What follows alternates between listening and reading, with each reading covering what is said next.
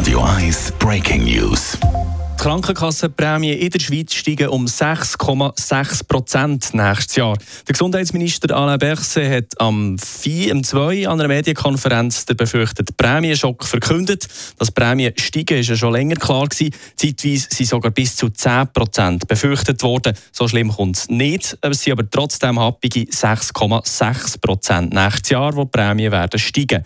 Die sogenannte mittlere Prämie, die vom Bund berechnet wird, die liegt nächstes Jahr bei 300 134 Franken 70. Die Prämie steigen also das erste Mal seit vier Jahren. Grund für den Anstieg ist laut dem Bund vor allem die Corona-Pandemie, die Gesundheitskosten hat steigen Radio 1 Breaking News. Das ist ein Radio 1 Podcast. Mehr Informationen auf radio1.ch.